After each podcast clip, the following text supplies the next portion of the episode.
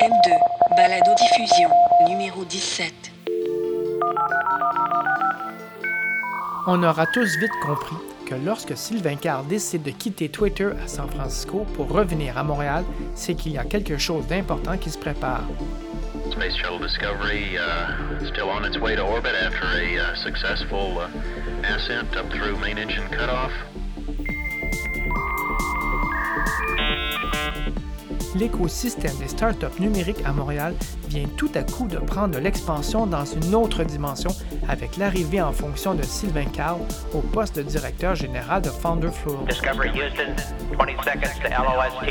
Il faut savoir qu'avec Founder Flow, le programme d'accélérateur d'entreprises en démarrage, Montréal devient de plus en plus une scène dynamique de la startup techno. La ville offre des opportunités et des moyens comme jamais auparavant. Serait-ce enfin que les startups ont leur place chez nous?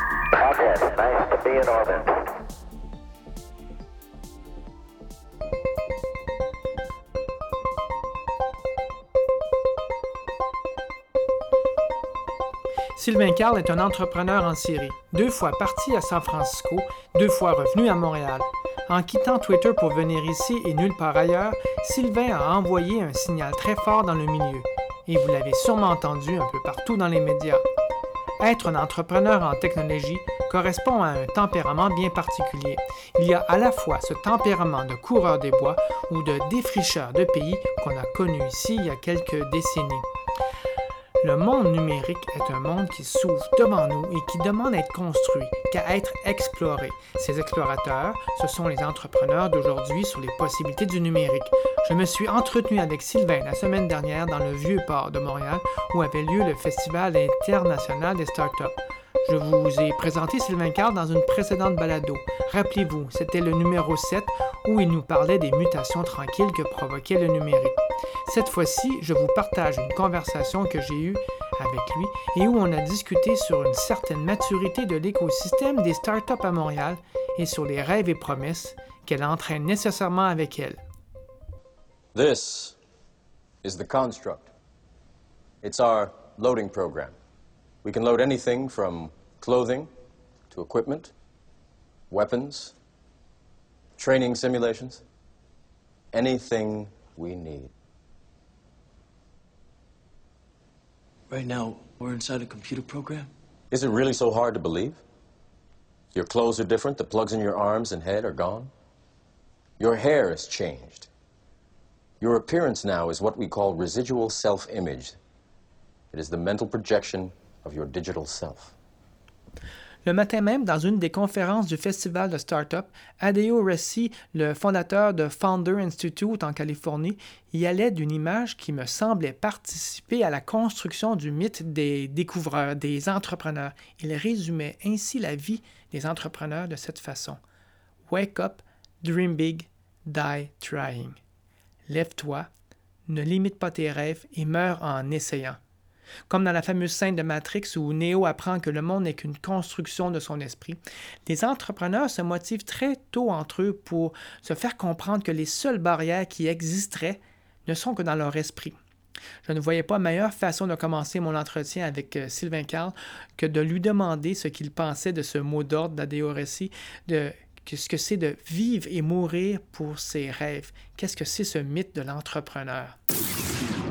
Ben, c'est intéressant parce que c'est certain que tu prends, tu fais pas ces choix-là dans ta vie. Tu ne deviens pas entrepreneur à ton compte si tu trouves pas s'il n'y a pas quelque chose qui t'appelle là-dedans. Quelque chose de vital, c'est oui, ça? Oui, quelque chose de vital. Au-delà du projet spécifique sur lequel tu travailles, c'est vraiment un mode de travail. Tu sais, c'est comme être un band de musique indépendant.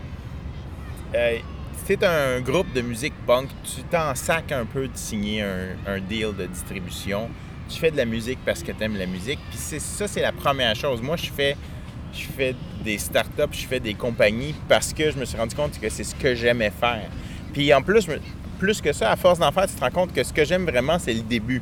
C'est le démarrage. Tu sais, chez Twitter, je suis allé vivre qu'est-ce qui arrive quand une startup grandit puis qu'il y a des milliers d'employés puis des centaines de milliers de serveurs puis euh, un, IPO, un appel public euh, euh, à l'épargne. Mais, mais le, c'était le fun de faire ça, mais c'est une grosse compagnie Twitter maintenant. Je serais pas resté là pendant 10 ans.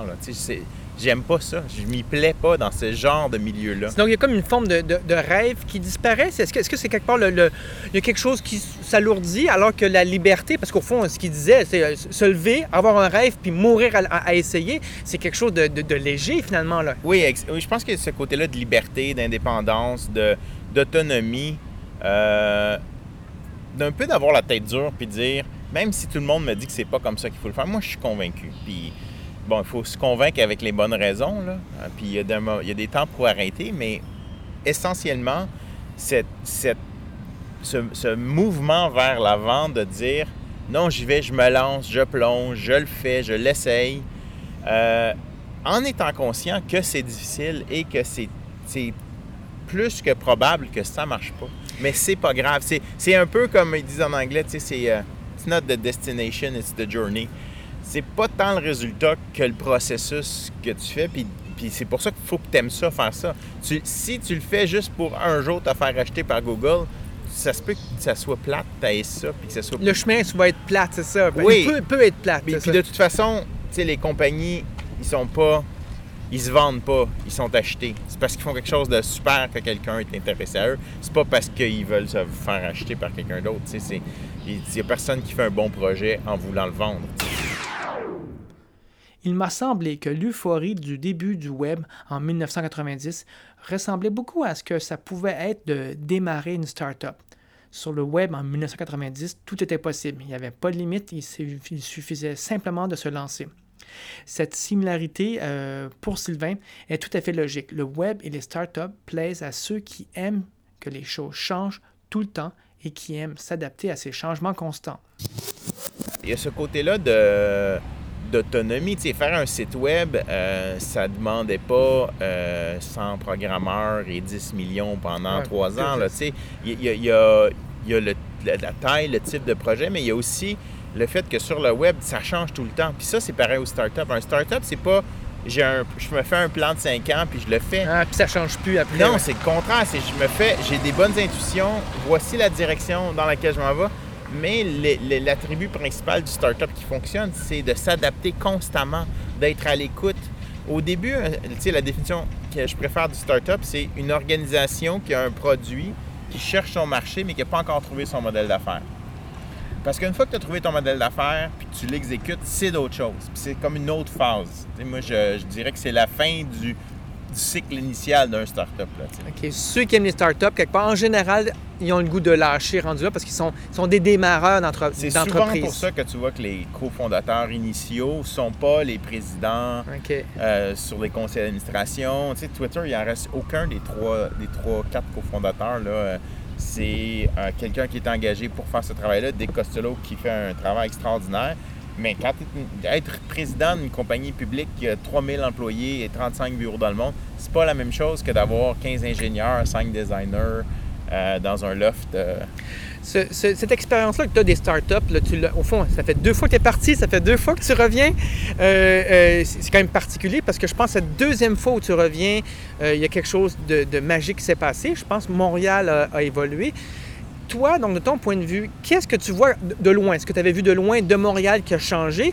Puis qu'est-ce qui a changé dans Montréal pour qu'on te voit différemment cette fois-ci? Oui. Ben, je disais à la blague à mon fils, euh, on était en voiture l'autre fois, puis il disait Hey, c'est ton entrevue à la radio, tu sais. Puis j'expliquais, tu sais, quand, quand on a commencé à faire l'Internet, là, en 95, 96, 97, c'était pas important pour personne. Il y a personne qui savait que l'impact que ça aurait.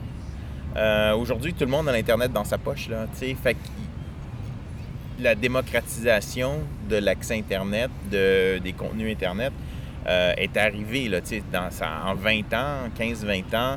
euh, c'est les, les, les modèles, les idées des gens qui étaient dans la bulle Internet, là, en 99, qui ont, 2000, qui, ont, qui, étaient des idées qu'on pensait ridicules, genre qui va faire son épicerie sur Internet. Ben, Aujourd'hui, il y a plein de monde qui font leur épicerie sur Internet, puis c'est pas révolutionnaire. Mais à l'époque, il n'y avait pas tout le monde qui était sur Internet. Fait que je pense que ça, c'est la première chose. Dans la société, généralement, j'aime bien appeler ça l'ère de la société en réseau. là. Après l'ère industrielle, c'est l'ère de la société en réseau. Euh, ben ça, ça change tout. Puis ça, c'est pour tout le monde, tout le temps maintenant. Fait que ça, c'est la première chose. Euh, ben, la deuxième chose, c'est aussi que euh, ben, dans cette société de la connaissance-là, ou la troisième vague, peu- comme disait Toffler, peu importe comment on l'appelle, il y a aussi ce côté-là d'être indépendant, où la communication, la- l'auto-organisation est importante, où euh, c'est pas tant des hiérarchies structurées en pyramide que des réseaux de gens qui s'assemblent et qui se désassemblent pour faire des projets. Donc, la nature du travail est en train de changer, on le voit. là. les gens qui ont des postes permanents puis qui ont le même travail pendant 30, 40, jusqu'à la retraite, 50 ans, euh, c'est plus nécessairement la norme. là, Tu- as fait quand même des, des allers-retours euh, San Francisco-Montréal. J'imagine que ce, ce- cette- ce gap, cet espace-là diminue de plus en plus entre ce qu'on vit à San Francisco et ce qu'on vit à Montréal. Oui, oui. C'est sûr que San Francisco, la ville est prise par les startups. Là. Tu tu peux pas t'asseoir dans un café sans entendre cinq projets qui sont en train de se faire. C'est un peu fatigant même. C'est un peu comme une... une euh, Il y a bien de l'écho, là. Euh, mais c'est ça. Maintenant, c'est légitime. C'est pas... C'est pas anodin que maintenant, au festival de start-up, on a le maire Coder qui vient faire la locution d'introduction, que l'innovation fait partie des plans du gouvernement canadien, du gouvernement québécois. C'est un, c'est le thème à la mode. Puis ça a toujours été ça le défi. C'est comment ce que je comprends du monde, j'ai un point de vue privilégié, comment je- ce que je comprends, ce que je vois arriver, je suis capable de, de, de l'accompagner pendant le temps que le reste du monde s'y rende. Tu sais, je- ça fait un peu partie de mon travail aussi de, de parler de ces changements-là. Mais, mais, mais c'est ça aussi avec le temps. Ce cycle-là, il est plus court. Tu sais, mais quelque chose qui existe depuis deux ans en technologie, ça existe depuis longtemps. Oui, c'est vrai. Euh, et donc, il y a cette accélération-là. Euh, Donc, donc dans, ce sens-là, ça fait longtemps que tu es parti de Montréal parce que tu es parti il y a deux ou trois ans. Là, tu reviens. Mais cette, euh, euh, au fond, mon image que j'ai, c'est que tu reviens puis tu revois le- un jardin où tu avais planté des graines il y a plusieurs années, Oui. donc même euh, dans une autre époque carrément, euh, toi et d'autres. Euh, euh, ça a bien poussé alors, si je comprends bien. Oui. Parce que là, tu reviens puis tu veux t'installer. Ça veut donc dire que tu vois que le, le jardin a- a- a- donne des fruits. mais ce qui, et ce qui me réjouit le plus, c'est de rencontrer plein de jardiniers que je connais pas, mais qui savent faire à arroser, à, à bêcher dans le jardin. mais mais je dis ça à la blague, mais c'était. J'ai vu un événement, je suis, venu à un événement en avril, c'est une conférence euh, de Python, mais je suis allé au Startup Drink, là, le, le 5 à 7. Puis je connaissais personne et je, je m'en réjouissais. C'était le signe que maintenant de plus en plus de gens s'intéressaient à, cette à ce type d'entreprise-là, à, à cette- ce milieu, cette communauté-là, parce que c'est quand même un milieu assez, assez serré à Montréal. Ouais. Euh, et donc, c'était pour moi la démonstration justement que effectivement il y a une maturité, euh, ça a bien poussé, il y a des trucs qui ont pris racine et qui sont solides. Et puis c'est un peu la, mais c'est dans cette continuation là que d'arriver pour faire pour prendre Founder Fuel qui est un programme qui existe, qui fonctionne bien, qui, qui attire plus, plus de 200 compagnies qui ont appliqué là, notre dernière cohorte. On en a choisi 10. Euh, Real Ventures, euh, où je suis associé maintenant, qui a renouvelé son fonds, qui a annoncé un premier 50 millions, qui est en train de travailler sur encore euh, d'autres sous. Euh, c'est des moyens très, très concrets pour réaliser ces projets-là. Et donc, le mot maturité, c'est vraiment celui qui me vient en tête. On arrive à une certaine maturité. On a passé peut-être l'adolescence, puis on arrive au début de l'âge adulte. On n'est pas encore, n'a pas encore toute la sagesse, on n'a pas encore tous les moyens, mais on peut, je constate certainement que euh, où on est en 2014, si je retourne en 2004, puis je regarde le chemin parcouru, c'est vraiment impressionnant.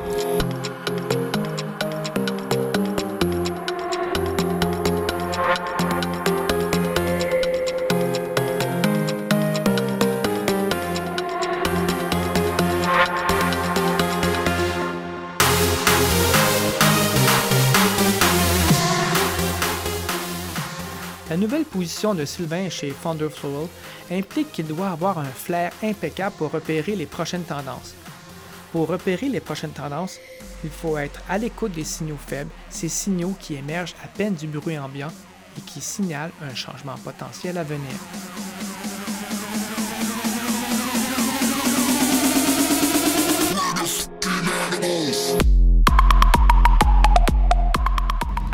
Il y, a, il y a deux choses là-dedans. Il faut savoir dans, dans le capital de risque puis dans les startups que la plupart ne vont pas fonctionner. Il Ouais. faut que tu plantes beaucoup. C'est la première chose.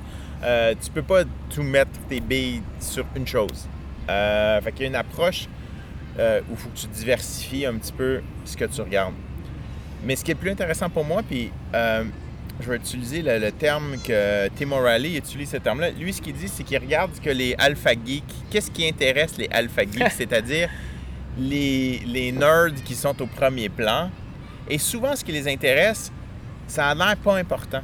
Mais si ça les intéresse eux, ça veut dire quelque chose. Puis, je reprends l'exemple, euh, les gens de, de voir euh, de, l'émission de télé. Euh, venus, ils étaient venus à San Francisco puis ils m'ont dit Fais-nous découvrir l'univers des geeks. Puis là, j'ai dit Je vais vous amener dans un hardware meetup. Vous allez voir, c'est weird. Puis vous n'allez pas comprendre pourquoi c'est intéressant, mais regardez bien la réaction des gens qui, sont, qui connaissent ça aux projets qui sont présentés. Et c'est ça votre signal.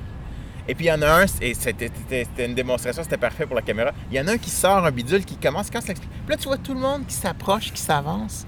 Puis là, le, le- le- le ton baisse. Là, tu dis, ah, il y a quelque chose là. Ils, ils se reconnaissent entre eux.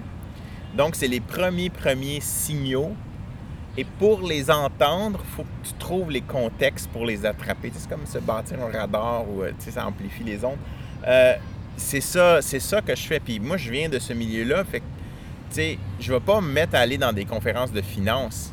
Je vais continuer d'aller dans des hackathons, puis je vais aller dans des événements de programmeurs, puis je vais faire les conférences Python, puis Ruby, puis ces trucs-là, ou peu importe les langages Pour aller chercher pour le être- signal. Pour garder cette connexion-là, puis comprendre ce qui se passe. C'est certain que les gens qui sont en technologie, c'est pas nécessairement les meilleurs en communication tout le temps ou les meilleurs en affaires. Ça, fait partie de, faire faire les rencontres. Hier, je rencontre quelqu'un, euh, elle a un projet dans le domaine du cinéma, c'est super intéressant. Puis ça, c'était une de mes thèses. Je dis, qu'est-ce qui est important à Montréal puis au Québec? Faut avoir des startups dans ces domaines-là. Fait que le cinéma, c'est important au Québec, c'est important à Montréal. Il n'y a pas assez de startups en cinéma. Une fille qui vient me faire son pitch, elle dit Non, c'est mon projet, je fais telle affaire. Je vous épargne les détails. Elle le dira quand elle sera prête. Mais elle dit Je me cherche un cofondateur, je me cherche un lead technologie parce que j'en ai besoin. Je dis OK, ben ça, c'est mon réseau. Je vais te mettre en contact parce que de la même manière, les gens qui sont très talentueux en technologie, ils ont besoin des gens qui font les produits, qui comprennent les industries, qui comprennent comment le mettre en marché. Et c'est beaucoup ça, le succès des startups, c'est beaucoup les bonnes rencontres. C'est beaucoup la technologie, le produit, le marché, des gens qui comprennent ça, qui se mettent ensemble et qui explorent et qui s'ajustent constamment. C'est ça la recette. Et donc, euh, ça prend plus d'ingénieurs. C'est moi, je veux que la- les ingénieurs dans les universités au Québec aient envie d'être entrepreneurs, aient envie de partir en affaires. C'est quelque peut-être avec le nouveau gouvernement au Québec, peut-être que, que ce côté entrepreneur va peut-être plus démarrer. Je pense une écoute. C'est euh, générationnel aussi. Tu sais, les Grecs, là, les, Oui. les- tu leur demandes qu'est-ce qui est important, c'est pas d'avoir le même travail pour toute leur vie, c'est d'avoir plus d'autonomie, de décider ce qu'ils font. Fait que je pense que euh, géné- cette génération-là est prédisposée et ça contribue certainement au succès puis à ce qu'on voit récemment. Il y a une meilleure adéquation. Les baby boomers, c'était tu vas passer toute ta vie dans une bonne job, tu vas avoir un bon salaire, tu vas avoir des bonnes vacances, tu vas avoir une bonne retraite. Il n'y a plus personne qui se fait offrir ça maintenant. On n'y Euh, croit plus, c'est- ouais. ouais, C'est- vraiment rare. Puis ceux qui l'ont, il y en a beaucoup qui le perdent. Là, toutes les histoires de caisse de retraite, c'est encore pire. Hein? Ce qu'on t'avait promis n'arrivera pas. Euh, fait que, tu sais, il y a cette idée-là de prendre les choses en main, d'être autonome, d'être maître de mon destin. Même si c'est risqué, même si c'est pas facile, c'est peut-être une proposition plus qui est plus facilement reçue par cette génération-là maintenant. Je- je- en tout cas. Puis c'est peut-être ça rapport un peu à ce qu'on disait, que c'est une question de, de- de tempérament aussi. Ça se pourrait que cette jeunesse-là euh, euh, soit un peu plus prompte, effectivement, à, à embarquer ou à y croire. à faire ces expériences-là parce que c'est une expérience. c'est- une expérience de vie incroyable. C'est de la même manière que de partir avec ton pack sac en Amérique du Sud, ça te fait découvrir le monde, de faire ta propre compagnie, puis d'apprendre qu'il faut que tu travailles. C'est toi qui vides les poubelles, puis c'est toi qui envoie des fax à l'avocat, puis c'est- une école en soi. Euh, Andy Norman, il y a quelques Startup Fest, avait dit une citation que j'aimais beaucoup. Il dit euh, Apprendre l'entrepreneuriat à l'université, c'est un peu comme apprendre le ski en lisant un livre à la plage. Tout en face. Fait il y, a, il y a ce côté-là aussi important de euh, j'aime bien, tu sais, de l'apprenti, un peu le, le- Ouais, le- le ouais. maître artisan et l'apprenti. Euh, il y a cette dynamique-là qui existe dans ce milieu qui, moi, me rejoint beaucoup, tu sais. Think about things that seem hard, that might have seemed impossible before you had these new capabilities. Tim O'Reilly. Because one of the things I'm most excited about in this technology revolution is it is really giving us amazing, amazing new capabilities to affect the physical world. And the physical world, in the end, is where we all live. And where the biggest problems that we face as a society are to be found. We have to feed the world. We have to generate energy. We have to deal with climate change. We have to deal with uh, the problems of our society. And there are amazing new capabilities. And I want you not just to make cute, cool, amazing consumer devices. I want you to think about hard problems that you can solve. Take this technology and make the world a better place. Est-ce que la technologie va sauver le monde? Non. Euh, la technologie est neutre essentiellement. Euh, c'est ce qu'on fait avec qui va être positif ou négatif. Fait que je pense pas que le fait que tous les lampadaires soient en réseau va nécessairement faire un monde meilleur et réduire les frais d'opération de ville. Mais, euh, tu sais, un exemple très concret, il y a des gens qui, qui ont un start-up, ils, appliquent tout ce qu'ils ont appris avec la réseautique Internet, les routeurs Internet et le trafic Internet à l'électricité. Puis ils font un petit bidule que tu mets dans les grands buildings, puis ça, montre l'utilisation de l'électricité, où est-ce que c'est allumé, la consommation, puis ça optimise, puis ça te permet de réduire tes dépenses, puis d'être plus efficace avec, euh, avec l'énergie. Mais ça, c'est un exemple. J'aime beaucoup cet exemple-là parce que c'est très concret. C'est quelque chose qu'on a appris grâce au réseau Internet. On applique un autre domaine, à l'énergie. Ça prend effectivement une petite bidule, une petite boîte spéciale qui installe euh, à l'entrée électrique. Mais il y a des bénéfices clairs et évidents. Et, et donc, moi, je, je suis à la recherche de ce genre de projet-là. Comme tu dis, je pense que la strate sociale aussi, euh, euh, des la technologie, c'est des stratifications. hein. On Ouais, c'est des couches une par-dessus l'autre, c'est de la sédimentation. Euh, je pense que là, on a la, la- la couche sociale a été construite. Ça ne veut pas dire qu'il n'y aura pas d'autres choses qui vont arriver, mais euh, je pense pas qu'on va revoir un autre Facebook ou un autre Twitter. Ça se déplace dans d'autres choses. Si tu regardes les Instagram et Pinterest, c'est beaucoup la société de l'image. C'est les images au lieu des mots. Il y a quelque chose dans cette direction-là, mais on est pas mal déjà dedans. Là, tu sais. fait que, effectivement, c'est une des strates. Fait que là, la question, c'est OK, si on applique qu'on a de manière générale à des industries spécifiques, qu'est-ce que ça change? Puis là, on n'est pas encore rendu. Euh, des réseaux sociaux en industrie, ça marche pas trop bien. Dans les bureaux, c'est encore le email. Ben, il y a une raison pour ça. Là. Euh, moi, je pense que c'est dû à la structure du travail. Là, on n'a pas des structures de travail qui permettent d'avoir des réseaux sociaux d'entreprise. C'est une question d'organisation du travail. Mais là, tu as la, t'as la dématérialisation, tu as de plus en plus de gens qui travaillent à distance, tu as des gens qui travaillent à l'international ensemble. Fait que tous les outils de collaboration, euh, ça va être un petit peu bottom-up, ça va être par besoin que, ça va arriver. Mais, mais, mais on pourrait se poser la question, tu sais, euh, tu quelqu'un me dit Ah, un réseau social pour ton immeuble. Je suis pas sûr.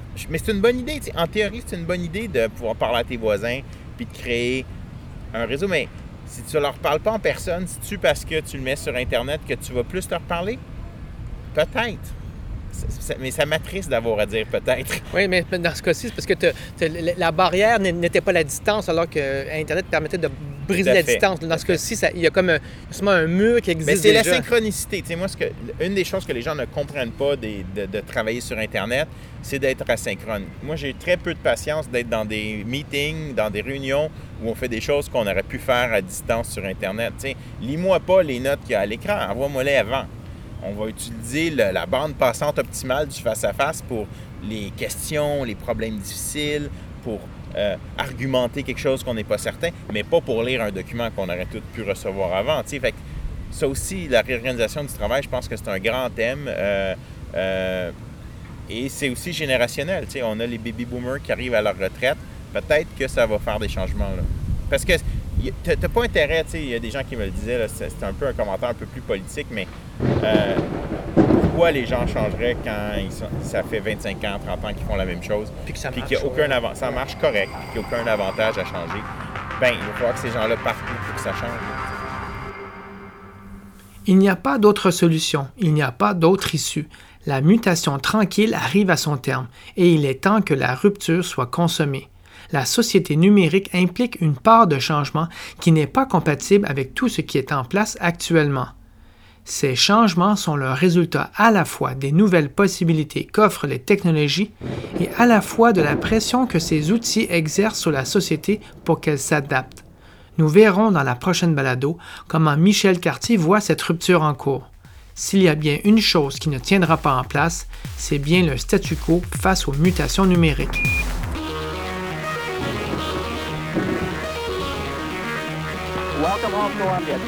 Welcome.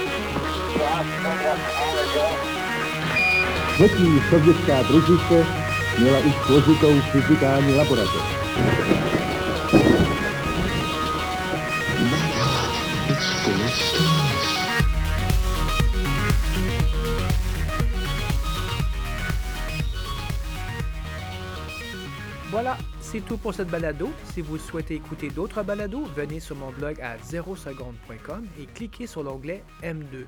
Vous pouvez aussi me laisser des commentaires ou me proposer des sujets pour les prochaines balados.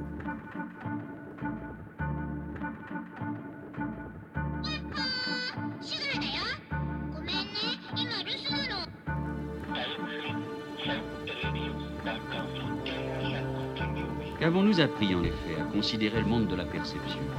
Nous avons appris que dans ce monde, il est impossible de séparer les choses et leur manière d'apparaître.